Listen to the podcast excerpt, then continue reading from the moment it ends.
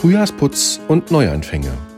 Ein Podcast aus der Reihe 60 Sekunden mit Gott von der Evangelischen Kirchengemeinde Lippstadt. Heute mit Petra Haselhorst. Ich bin ja eher so ein Routinemensch. Aber genau deshalb gehört für mich das große Reinemachen zu den schönen Aufgaben jetzt nach den kalten Wintertagen.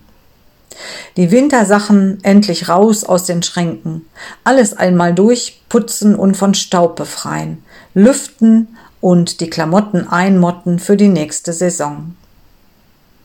Der Frühjahrsputz hat bei uns in Europa Tradition, denn da wurde endlich mal gründlich durchgelüftet, was ja in den kalten Wintermonaten nicht so üblich war, um die Wärme in den Häusern und Wohnungen zu halten.